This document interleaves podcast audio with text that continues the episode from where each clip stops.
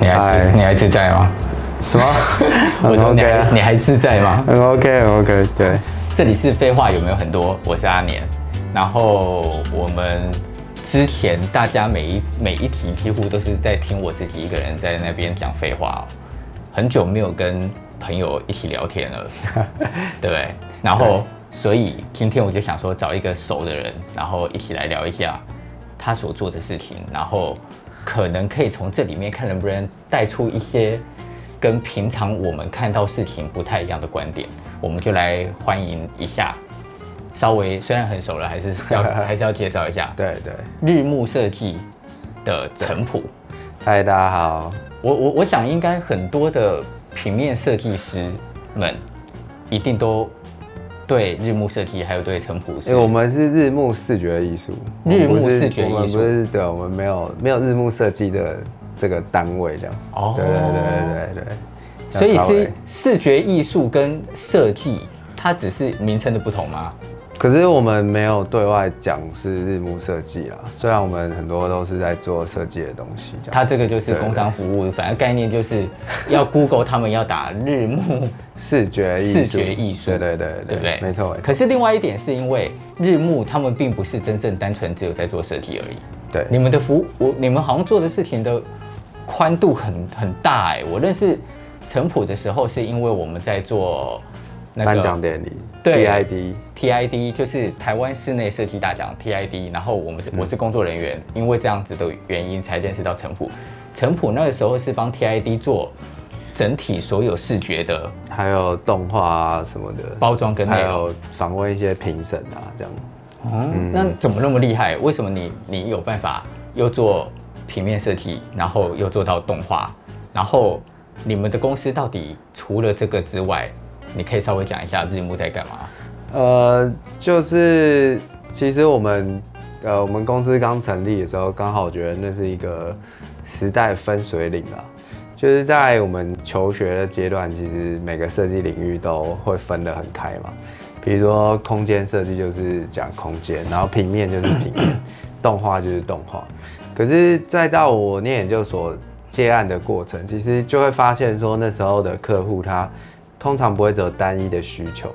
那时候其实脸书也还没有很发达，YouTube 可能也刚开始没多久。可是就慢慢会发现说，呃，像你刚刚举例那个 TID，那我们要做个颁奖典礼，它就不是只有邀请卡跟那个证书。它如果要到像这种。比较好的场地啊，其实这种多媒体应用就会很多。嗯，所以其实，在我们公司成立大概是二零一三一四年那个时候，哦，很早呢，也还好啦，还好。对，那那时候对八年了，差不多差不多。对，那那时候其实我们就观察到说，其实呃，我们不应该把自己定义，或是说呃，先不要设限，说自己是在哪一个领域。当然，可能有人会觉得这样。没有很专专精或者什么，可是，呃，我们认为这就是一个一个时代下的一个产物啦。就是其实你、嗯、你当然在平面的领域是很重要，可是你有一些呃能够触类旁通的，或者是说，其实别人在你在服务客户的时候，他们都会有这些需求。如果能够慢慢的满足他们的话，其实你就可以去。借有这些机会去做一些训练，有些人会，有些人就会觉得说，哎，我我专门是做平面视觉的，对。如果突然之间我要去做影像，嗯，或者是说不只做影像，对，你还要变成变成是一个策划单位，是是是，哦，甚甚至于我知道你有在拍纪录片，对。有一些人会觉得，哎，我要从这里变成去做那里，他就会觉得它是一个完全不一样的事件啊，对对。但是你们所涵盖的东西，我觉得它的广度的领域，其实已经是几乎涉略了所有只要跟视觉相关的所有的东西，你都做了。呃，其实主要是我们还是会从平面设计跟这种视觉语汇开始出发啦。那当然最核心的还是概念本身。可是呃，在我们都有许多接触跟这种多年的这种呃执行的状况下，其实我会认为说这种。视觉设计或者说不同不同领域，其实它有蛮高的一种共通性啊。它其实就是创造一种体验的过程。那技术嘞，技术面的话，我认为其实这也是一个时代下的产物。比如说，以前我们很难看到网络上很多教学啊，或者是各种领域的软体，其实都要去翻那些书籍什么。那个时候的学习的的方法跟方式跟现在完全不同。可能我们那时候念研究所的时候还在用那个 ActionScript 在写网页，还在用 Flash，但现在就没有人在用这个东西。对，所以其实随着软体的这种它的门槛降低之后，其实你有更多的机会去尝试不一样的可能性。那这个尝试是怎样？你自己尝试，所以你几乎都会这些技术？呃，没有，就是呃，还是经营，你是那个策划者。我们比较会站在策划的角度啦，那会再找那个团队。呃，团队比较有能力的人，或者是找不同人来合作。那这个时代下，我觉得其实呃也不一定要一开始就成立一个很大的设计公司，你什么都要做，而是你诶可以开始慢慢跟其他人合作。那既有这样的合作，你可能可以再开展出更多的机会。嗯、那这样机会就会让你有这样执行的经验。那当下次你要再做这样的事情的时候，你不会是从零开始，那你也知道跟谁合作，或者是该怎么去解决。呃，每个客户不同的问题，这样子。那那么多类型的跟视觉相关的事里面，你最喜欢做什么？呃，最喜欢哦，有吗？当然，你如果说最喜欢你，你当然是还是觉得自己的创作的东西，比如说比较像是艺术家的角色，你可以不顾一切，或者说很完整的呈现自己作品的风貌，这个当然是你会觉得最有成就感的事情，可是其实不得不说，其他领域跟像这种设计服务或是纪录片，它会必须要你必须得跟很多人接触，你必须要了解每个客户或是每个业主的需求，你必须要去了解每个影片主题的故事、历史的过程，或者是它触发哪些事件，这整个过程其实会让你的眼界还有。这种对于看待世界的角度是越来越开阔的，嗯，所以这个过程其实是非常丰富，而且非常有趣。那这比起自己的艺术创作来说，它是不同的面向，可是我觉得两个都非常有趣。那它我觉得它是一种相辅相成，这样。那我问你哦，你怎么看那个？某个程度上来讲，你们等于已经在在台湾算是有一定知名度的。不敢说，不敢说。对，你少在那边装。对对对，反正就是算是有一点成绩了嘛。一点点，一点。对，在这个一点成绩里面，你走到了这个这个状态里，你怎么看台湾这个？我们先讲台湾这在视觉跟平面的这个设计圈，嗯，你是怎么看这个圈子？呃，其实我好像没有办法说我怎么看啦，或者说。也不，这世界上不需要说我怎么看这件事情，而是，呃，啊、但但是你不觉得做一件事情，它是它它事实上，你想想看，我要面对一个，我要面对一个工作，或者是我要面对一个专业，就像我做室内设计师，嗯、我们认识，对，不知不觉也多少年，六七年了，差不多差不多。你公司八年，等于你公司开没多久，我们两个就认识了，对对对对，然后彼此。不，也也也也算都在成长啊。对对对。可是你，例如我好了，我做室内设计做到现在，有的时候我在面对室内设计，我会有一种觉得，看自己的产业会有一种我看待这个产业的感受啊。嗯哼哼。那你看你自己的产业的感觉，哦，你觉得，例如说好了，因为我觉得我的角度很难去说是看待哪一个哪一件事情，比如说。你指的是书籍的编辑呢，还是说指的是品牌设计这件事情，还是说是广泛的视觉设计这件事？广泛的视觉设计。呃，如果以我自己来看，我觉得我们这一代是非常幸运的，因为在我们的上一辈前辈之前，他们那时候成立公司的时候。还是在用那种手工的方式去做完稿啊，或者是去画那些 CI 等等，就是那时候工具是更不方便。当然，可能设计公司也没有那么多，嗯，所以他们当时其实可以接到的案子的资源是相对来说，如果你成为一个视觉设计，就是平面设计师，他们可以拿到的资源是相对来说是比较多的。可是他们能够执行的方式其实是比较辛苦的。那再来是说，他们面对在不管公部门或是企业来说，其实很多的可能性都没有被打开，可是经过到我们等到我们要出社会的时候，其实有很多的机会已经被尝试过了。哦，比如说很多公部门的专案，就是在我们呃出社会，就我们公司成立后没多久，其实公部门的角色会慢慢的理解说这些东西可以透过设计来做改造，而且可能是有效果的，民众可能也会有感。所以它是一个公开招标的状态里去争取来的。对，那也不一定是公部门的案子，包含可能这种私人的企业，他们也会开始渐渐重视设计，或是去理解说设计的一些呃优点，或者说可能性。那这些可能性其实都是经由前辈设计师们去打开这样的机机会之后，来到我们这个阶段，其实就有非常多的专案的机会，就相较于。以前来说，我觉得那个能够发挥的空间是更多。那你觉得你红红了以后跟不红有没有差别？我没有没有红啊，没有红，所以对，就一直 一直都是这样啊，就也就是也没有。我觉得，对我真的觉得。但是我的意思是说，哎、欸，不红的时候，你觉得你在不红的时候做案子的时候，跟人合作的感觉，跟你现在。我们先不要讲，你觉得你红不红哦？对，就是我觉得你红就好了。我觉得你红红了以后，你现在开始去接到的案子，你现在在在整个工作的合作上面，你觉得有有有差有差异吗？因为有很多的年轻的设计师，对，他们也都是要从零开始。嗯，他在一开始，我们他都一定会经历过我们曾经经历过的一件事一些事情嘛，对不对？对，你觉得有差吗？呃，其实我觉得我的例子比较。怪异啊，就是我不知道其他人怎么慢慢就是怎么度过这件这个这个阶段，但是我自己其实就是呃靠，就是我自己是因为很多先是靠一些身边的一些关系，然后慢慢的一点就是我觉得是机缘巧合的机会是蛮多的。我举例来说，那时候我们会开始拍摄影片，主要是从成品松烟成品的一个招商的简介开始。那那时候为什么会找到我？是因为我那时候去参加一个海报设计的比赛，在香港，然后我们就拿了一个金奖嘛。对。可是，然后成品的那个主管是实践学姐，那他就来学校来问说有没有人会拍影片。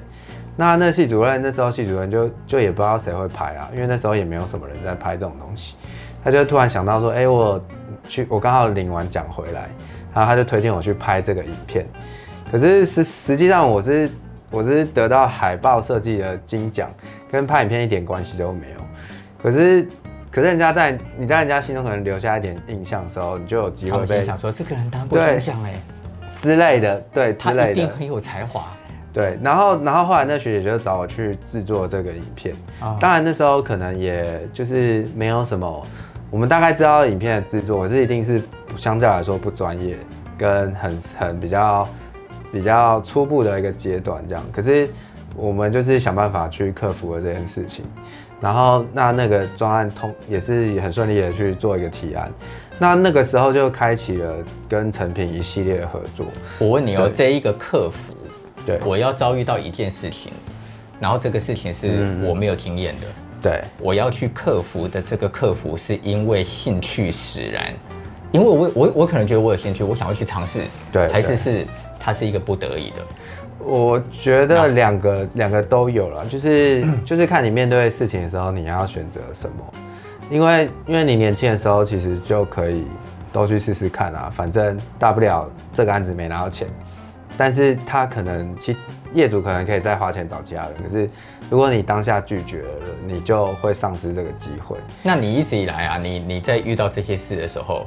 我我讲我自己啊，对对对，我自己我发现我遇到的一件事情就是，很多别人都觉得说，哎，我们公司好像很会做商业空间，对。然后你知道几年前我们好像聊过，我就说，好啊，我就把我公司变成一个专门做商业空间的公司啊，对对对。然后还很自豪，心里也不要讲自豪，就心里还觉得。我们商业空间都有点知名度了，天下无敌这样，怎么可能不继续做商业空间呢？对对对。结果当我开始下这个决定之后，哦，我有将近一年一个商业空间的案子都没有。这是命运的。你会有这种感觉吗？还是你你你是那种你觉得你只要许了愿，然后几乎老天就会帮你，就会出现可以让你想去做的事？就是我觉得我自己啦，我可能就是属于那种不会去许愿的状态。因为因为我自己的个性比较是属于呃比较呃随遇而安，或者是说看各种机缘巧合的这种状态，所以通常呃我们接到案子都是朋友，真的是朋友的介绍，或是透过某一种关系介绍而来的，就刚开始是这样。那这种机会其实呃这个有个专有名词叫做弱连接结。就是你一开始你的产生的很多机会，其实都不是你朋友直接介绍，嗯，或者是可能你朋友的朋友，那你朋友的朋友跟你之间的关系就是叫做弱连接。对，那人跟人之间的很多事件的产生，就是靠这种弱连接去去去去诞生的，或是产生呃各种各式各样的可能性。所以，所以我自己是觉得说，我比较少去去。下定决心说一定要做什么，或是不要做什么，那反正我们就是有什么可以的话就去试试看。我自己是用这样的方式慢慢去建立起每一个作品的这样。那你但是例如说，我们也知道你们做了黑青嘛？对对对，黑青其实某个程度上来讲，它是一个从艺术的是定义是来做发表的的，这应该怎么讲呢？的的一个事件，可以这么说吗？对，对那好。黑青如果是艺术，那你觉得你在做黑青这样子的艺术，跟你在做本来所做的设计，嗯，在这里面最大的你觉得的差别跟操作上，你觉得是有哪里不一样？呃，其实我觉得像我们后来发展出黑青的系列，它其实它的结构还是跟我们公司的组成有很大的关系，就是我们可以展现出来面向。当然那些图像都是由我这边去做发想跟创意的一些发展，可是。可是它能够投射出来的内容，其实跟我们能够做的设计服务的呃这些技术上来说都是雷同的，可是，在体表现上来说是完全不同。欸，可是我记得你明明很忙啊。呃，就是我我动不动有的时候打给你问你要不要喝酒，不是突然不行了，家里有事，小孩，对对对，对不对？你哪来的时间？你还可以画画啊？我觉得就是有人这样说啦，就是越忙越有空，就是你越多事情要做的时候，你越会去仔细的规划你的时间。所以我也不知道，反正我们就是尽量去完成每一个任务这样子，然后呃。就是能够有机会发展自己的创作，当然是会很珍惜这样，对啊。那你要不要讲一下黑青？呃，我们不是最近好像才又刚展览完，然后而且也很该怎么形容，顺利的成为带有商业价值的艺术家，可以这么形容吗？呃，我觉得。怎么形容都可以啦，我自己是没有什么设限，或者说去说我到底代表什么角色。对，你觉得？对，那我觉得，其实其实那时候会创作黑青，主要是要先做一个展览跟一个内容的包装嘛。那其实我自己这一系列创作也不是从一八年才开始，其实从研究所时期，可能十年前就开始做这一系列的尝试。哦。那会一八年会做这样的系列，主要也是因为。公司的团队的组成，或是合作伙伴有一个机会，我们去做了一个这种比较跨领域跟跨界的整合，所以才会去定调出来一个比较跨维度的一个展览，就是有绘画、有 AR，然后有动画等等的。那这，个部分的生产是你自己吗？呃，不是，就是还是是以公司的整体团队，对，一个公司整体团队，对，这当然不可能是自己完成的啦。对嗯。蛮有趣的耶。对，那那从黑青发展出来以后，大家其实也看到了，更印证一件事情说，说一个视觉它其实透过不同的方式，它其实可以很多延伸。它不是只是平面的绘图，它可以是动画，可以是影片，甚至是空间装置，甚至可以成为呃空间的投影啊等等。其实有很多的延伸性。那这样的延伸性，其实在于商业应用上，它也是成立的。所以，我们后来的有些案子，其实都是因为这样的延伸跟丰富性，然后才接到。比如说黑心所产生的延伸丰富性，对对，才去才又去产生跟别的对东西产生合作，对对对。但是在这里面，这件事情它是一个，我觉得是两个面向，对对对。一个面向是，其实你是站在艺术家的立场在做你的创作，没错。可是它延伸出来的合作案，对，其实是设计案。也有也有这样子的，对不对？对对对。那你怎么去？你怎么去分？你怎么去看待这两个角色？艺术跟设计究竟对你来讲，嗯，哪里不一样，还是哪里是一样？我是不太会去，因为我觉得我我们也没有没有没有资格去说这两件事情一样还是不一样。应该说，我觉得呃，对我们来说，它都是创作的一环。那只是说，呃，如果要真的很认真区分，我觉得从法律的层面来说，以著作权的角度，比如说你自己创作的东西，如果它所所有权跟著作权属于个人的话，我认为它就会比较偏向是，呃，比较像是个人艺术性的创作。那如果是你产生出来的东西，它的著作权不能百分之百属于你的时候，其实它比较偏向是，呃，客户，就是呃，它比较偏向设计服务的部分。因为比如说今天我设计一个 logo，帮客户设计一个 logo，其实这个要各种要怎么应用，或是它的商业版权其实是在客户身上。那我会用这样的方式去比较理性的区分艺术跟设计这件事情。嗯，但是我觉得这个角度也不一定对，因为因为我是帮你服务，对对，所以我在这个时候所做的事是符合你所期待跟需要的。没错没错，这个时候这个叫设计。哎、欸，我我再次想到，我没有办法下这个定论，没办法强调，对，没办法，没办法说真的是这样。可是，可是如果以著作权的角度来说，如果这件事情你没有办法得到它的百分之百的著作权的时候，我认为它就是。它就比较像是设计服务，因为这里面产生的过程，你必须要去符合各式各样的需求，包含客户的要求或是这件事情的。那我很好奇啊，你一直因为你一直讲说我没办法下这个定论，对，到底为什么不能下？因为因为没有必要下这个定论。为什么？因为比如说米开朗基罗他在画那个创世纪的时候，他也是受那个。教皇的委托嘛，掳掠二世。那那我们要怎么去定义说？那我们经过了可能五六百年以后，我们定义它是艺术品。可是，在当下，它是一个受委托的一个作品。那可能放到现在来说，它可能就是一幅呃壁画，或是插画，或者说它是一个结构图等等。可是这个里面不太一样啊。对，我讲不太一样在哪？嗯，那个时候教皇找米开朗基罗去画是创世纪的时候。教皇是没有管他画什么哦，教皇他事实上就是教皇，他事实上就是给了你，然后他用了不知道四年还五年的时间。对对对对，他中间过程里是没有人知道他会画出什么东西的。对，没错。所以就我来看啊，嗯、我就会觉得，嗯，那他还是艺术啊。对，可是他画的场地还是有条件限制吧？对对对对。那我觉得这种有指定的这种条件，其实。所以，之所以我说没有没有必要去区分这件事情，就是在这里，就是，呃，好像好像不需要去界定说这个行为到底是艺术还是设计。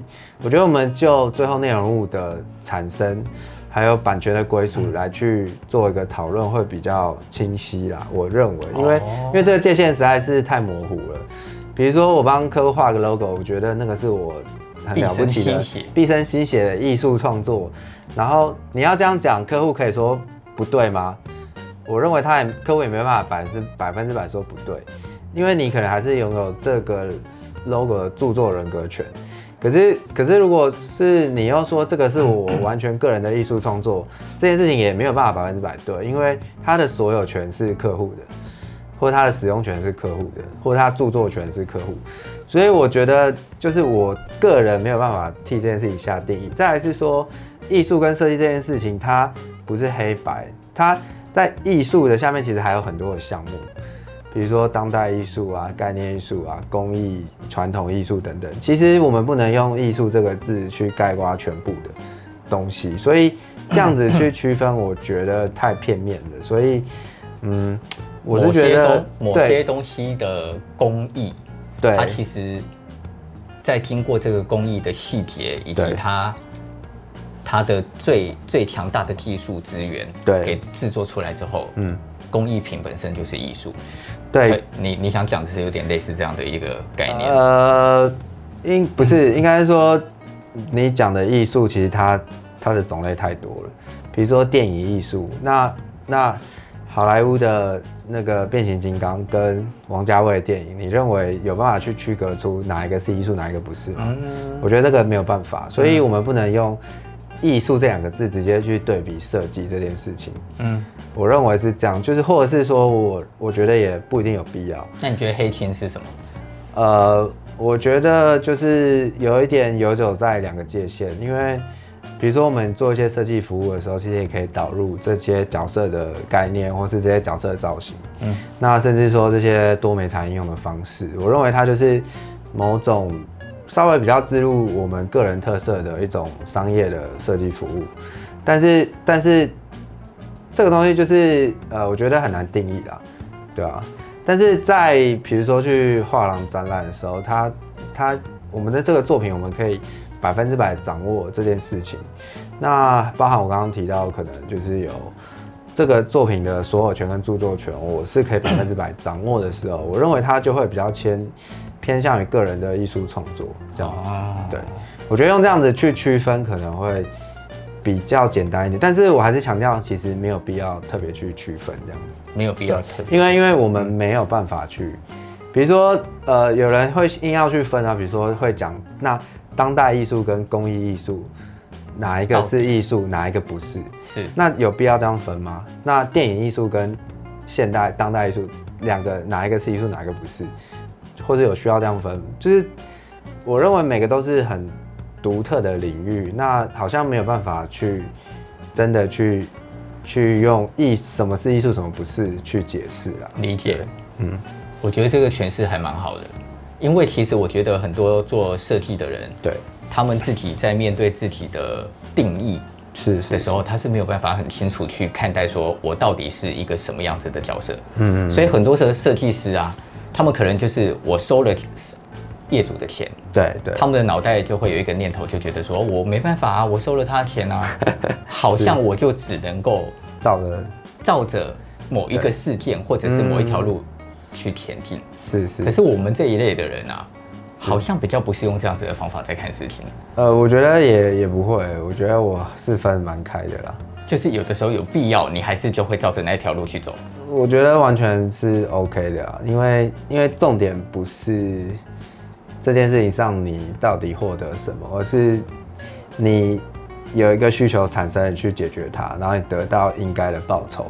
但这里面你要实现多少的自我价值？我觉得有时候好像不一定要去把它拉到很高，这样。对，嗯、那我，我觉得，我觉得我自己是分蛮开的啦。对，就是很多那种收钱结束的案子，我觉得我也是很很。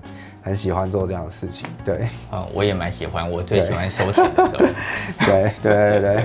那我问你哦，在你目前为止经历过的这，我们就先讲说这这这一个创业以来到目前八九年的经验，嗯，哪一个事件还是是哪一个东西，你可以讲一个故事来给大家听，给我听，就让我知道说。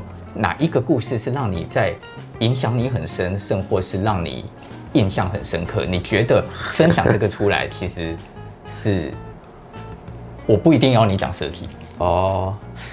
我觉得其实我刚刚讲那个事情就蛮重要，就是像因为我在学生的时候就没事做，然后就会到处去参加比赛，然后然后那时候就刚好就获得了这个。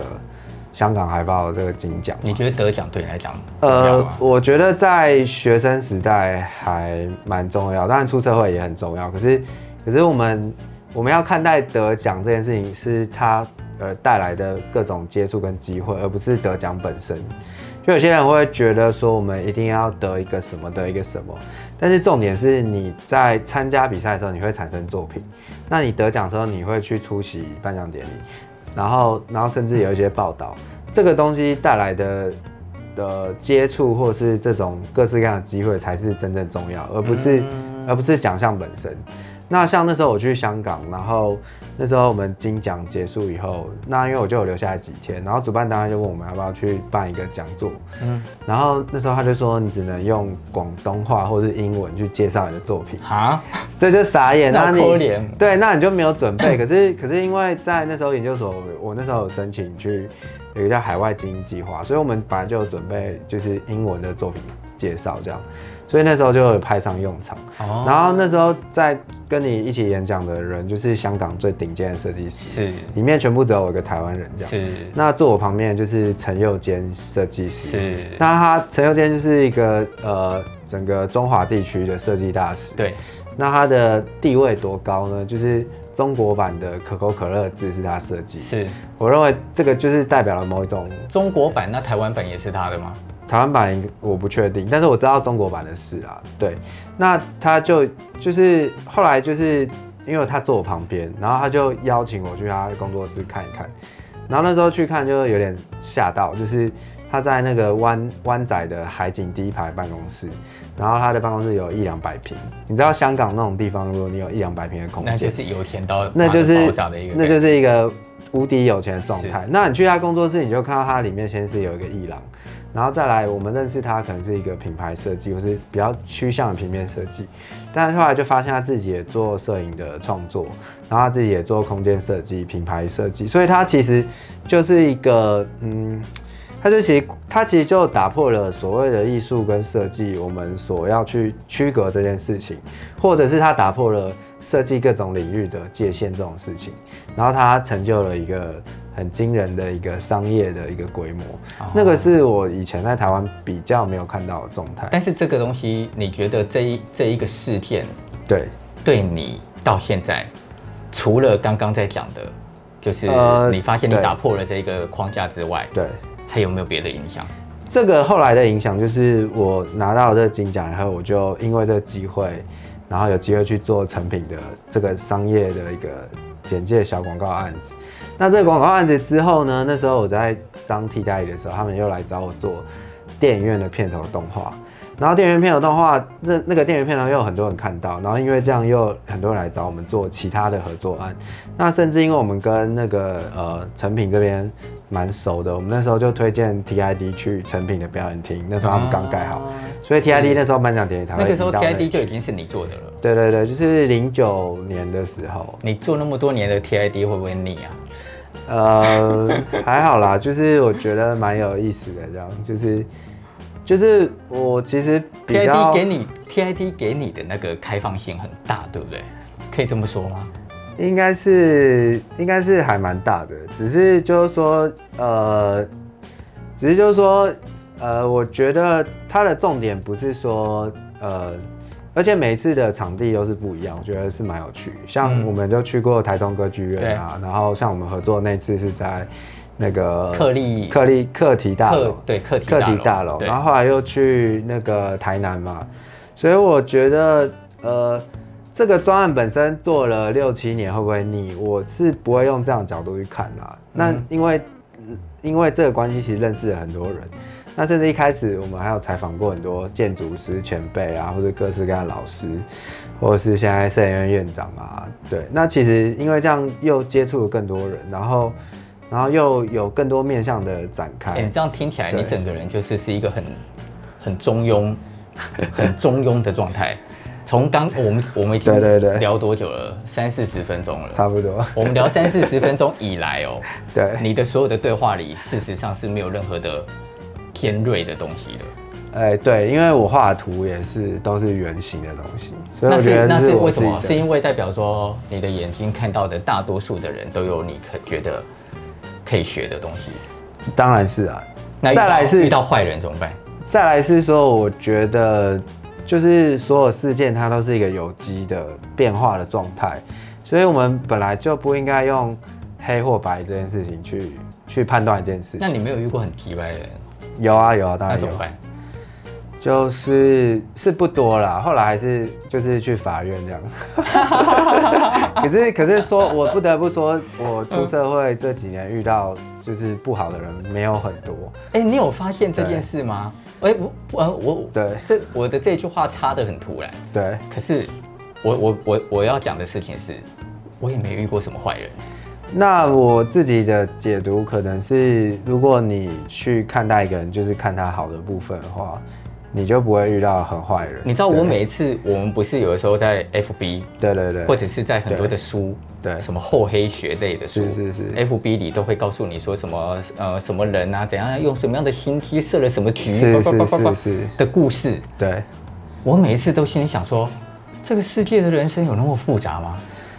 我从开业，我从自己二十几岁开业到现在，对，我觉得我身边遇到的大多数的人，几乎都人都还蛮好的。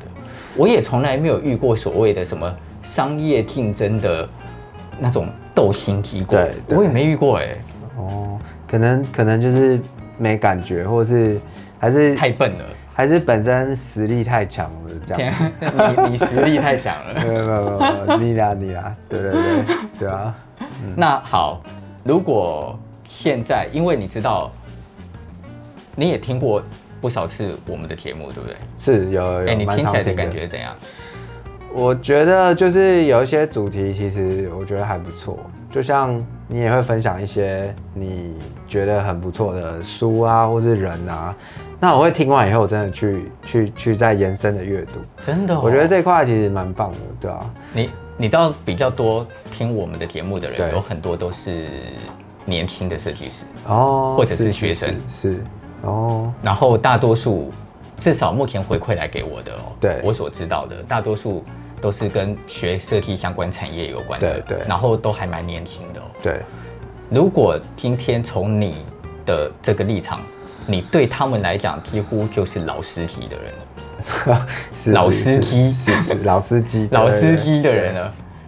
那你觉得用一个很比较不用不用很长，可能用个两三分钟，你要给予他们一个怎么看待你所面对的人生？不管是你觉得你做的设计，你做的艺术，甚或是你觉得为什么你看不不不太会遇到所谓的坏人的这个东西，你觉得你可以给年轻人一个怎么样看待事情的一个标准，还是？嗯，心得，我觉得我自己心得就是，呃，说穿了，其实就是真的不要放过任何机会啦。因为这个世界，尤其是设计产业竞争非常激烈。那如果能够有机会去做尝试，我觉得都都是一件好事情啦。然后，呃。我认为，在你做任何一个决定，你要先想清楚一件事情，我觉得就够，就是你做的这个决定是会让你有更多的可能性，还是你的选择性更低？那我的做法就是，我都会选择那个决定是可以让你产生更多选择性的这个路线。这个可以产生更多的选择性的路线，它跟钱有关吗？呃。一定多少都有关系，对。那我们也不是说做一个那种不食人间烟火，或是说有一个富爸爸那种状态。是。那我认为就是，呃，在每个人条件不一样，但是你逐渐的让你自己拥有更多的选择权的时候，你拥有这些东西，你就可能会有多一些时间，你多一些呃机会的运用等等的。我觉得是。呃，人如果要感受到一种自由的状态，其实就是你有很多的自主权。所以，如何能够成为一个很有自主权的人或者设计师，我觉得就是每个人在学习的课题。那每个人方式都会不同。因为我认识你以来啊，嗯、你其实跟我们一般眼睛看到的设计师们不一样。是，我是不知道你怎么看我，但是我看你是这样。为什么？因为在我们的世界里，我们会见到很多所谓的，就是你刚刚我们刚刚在讲的，对对。有的时候突然间在某一个场合，某一个大师就在你的旁边。对。对哦，就是我我在我们的人生里面，我们本来就都会遇到一些人，嗯、然后这一些人其实有的时候你会突然觉得，天哪，我居然坐在他的旁边，我突然站在他的附近，嗯、对，对。你会感觉到自己仿佛有一个。未来的可能跟机会，是，你是有一个机会跟他变成同一个高度的，是是，但是是不是同一个高度不一样？对。可是你一直以来我看到的你就是是一个很 free 的人，而且那个 free 就是是没有任何设计师的磨黑的亏，是是是，甚至于活到现在的看起来打扮啊、穿着、骑脚踏车还像个大学生，是是是，对不对？那对。可是我就一直觉得你的这个自由你是怎么来的？我还记得我每一次打打电话给你，问你说，哎，要不要喝酒？干干，有的时候没事跟我讲说什么我在山上啊，对，不然就突然跟我讲说什么我明天要去南非啊，是是，是，你是跑去南非干嘛？也是去呃做工作坊这样，就是黑青的艺术工作坊这样。这个黑青的艺术工作坊做到南非去，到底跟谁合作？然后可以做些什么事？呃，那时候是跟一个一那边南非旅游公司跟台湾旅游公司，他们要做了一个类似有点呃旅行的小企划啦。然后一方面是可以 promo 这个旅游线，然后所以那时候他们就带我们去，然后接触了当地的学生这样，然后我们就把我们的这个 AR 的这种艺术工作坊带去跟当地的学生做一些。所以当地的学生就是。非洲的小朋友，小朋友，对对对，那那时候他们他们他，因为我其实对非洲完全不熟。那时候我们本来设定可能十几二十个，但是一下就来了三四百个。哎，那我问你哦，那他们是在当地的生活里是有电脑这件事的吗？呃，绝对不可能会有。哎，应该我不确定啦，但是我们目前看到的状况是，呃，比如说是我们带一些图画笔啊、蜡笔、橡皮擦这种，他们拿到这些东西就会觉得非常珍贵。那要用什么来沟通呢？嗯怎么去领？怎么去引导他？他们会讲英文啊，肯亚的小朋友会讲英文。真的？哦？对对对，比我还强哎！因为肯亚本来就是英国殖民啊，所以他们好像英文比较好。他们现在还是现在应该就已经独立了啦。是是是是，对不对？对。可是，因为如果是我，别人问我说我要不要去非洲去做一个这么样的一个事情，我必须讲我不确定哎。是是是。但是你会愿意带着一群人去？呃，我觉得这可能就是个性不同啦。像我们在写纪录片的企划，有一些也说不一定要出国，可是我们就会去写，一定要去法国啊，去德国啊，还去西班牙什么什么之类。就是我们会尽量让自己可以走出去，去看，去感受。那虽然那时候你可能会比较辛苦，可是你最后的成果，那是你体验到的这些历程，我觉得都还蛮不同。比如说借由设计的工作或纪录片工作，你会去到可能博物馆的后场，嗯，然后你可能去看到那种几百年前的文物，然后去到认识，去跟很多你绝对接触不到的人，那甚至有一些人，呃，有一些文物啊等等，我觉得这些东西都是很珍贵的经验啊。所以我刚刚提到说可能性这件事情，就是，呃，你当然可以选择不要，可是当你选择要的时候，你也许你的人生的经验就多了一个经验值。姑且姑且不论好还是不好，但是你就是有了多一个的机会这样子。嗯嗯，你其实陈普平时私底下喝酒的时候讲话，完全不是现在这个 很官腔，是不是？完全不是今天这样子透露出显露出来的这个状态。哦，是是是。因为平时私底下，我原本是想要我们可以再更。再轻松一点，更轻松。可是我觉得可能是聊的话题还是是比较有，还是是比较有指标跟目标性。哦，当然当然。所以就很难能够真的，哦，就是那个因为没想到是那种真的很像在聊天的感觉。原本啊。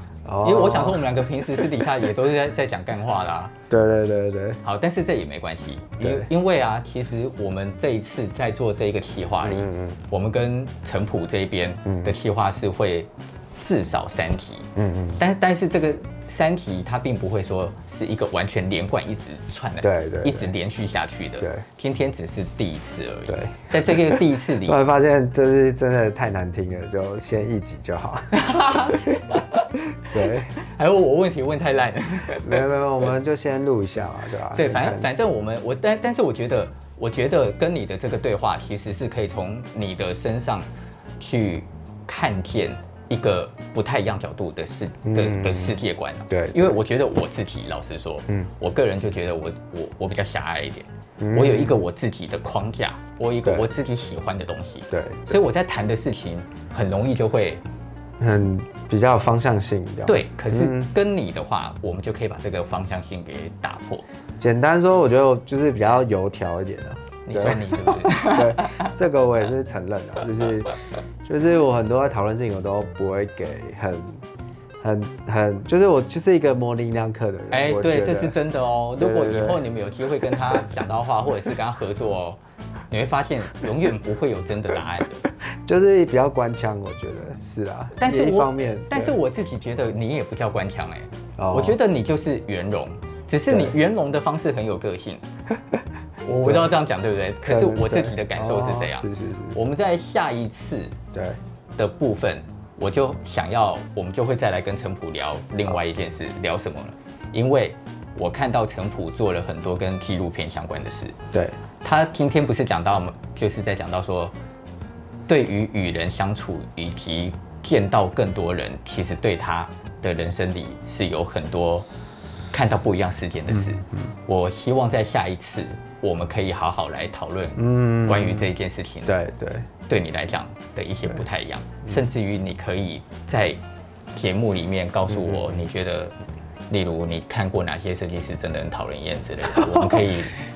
对，讲讲八卦也可以。这这这讲了应该不能播吧？讲讲了之后，那个谁，波波就会一直哔哔哔。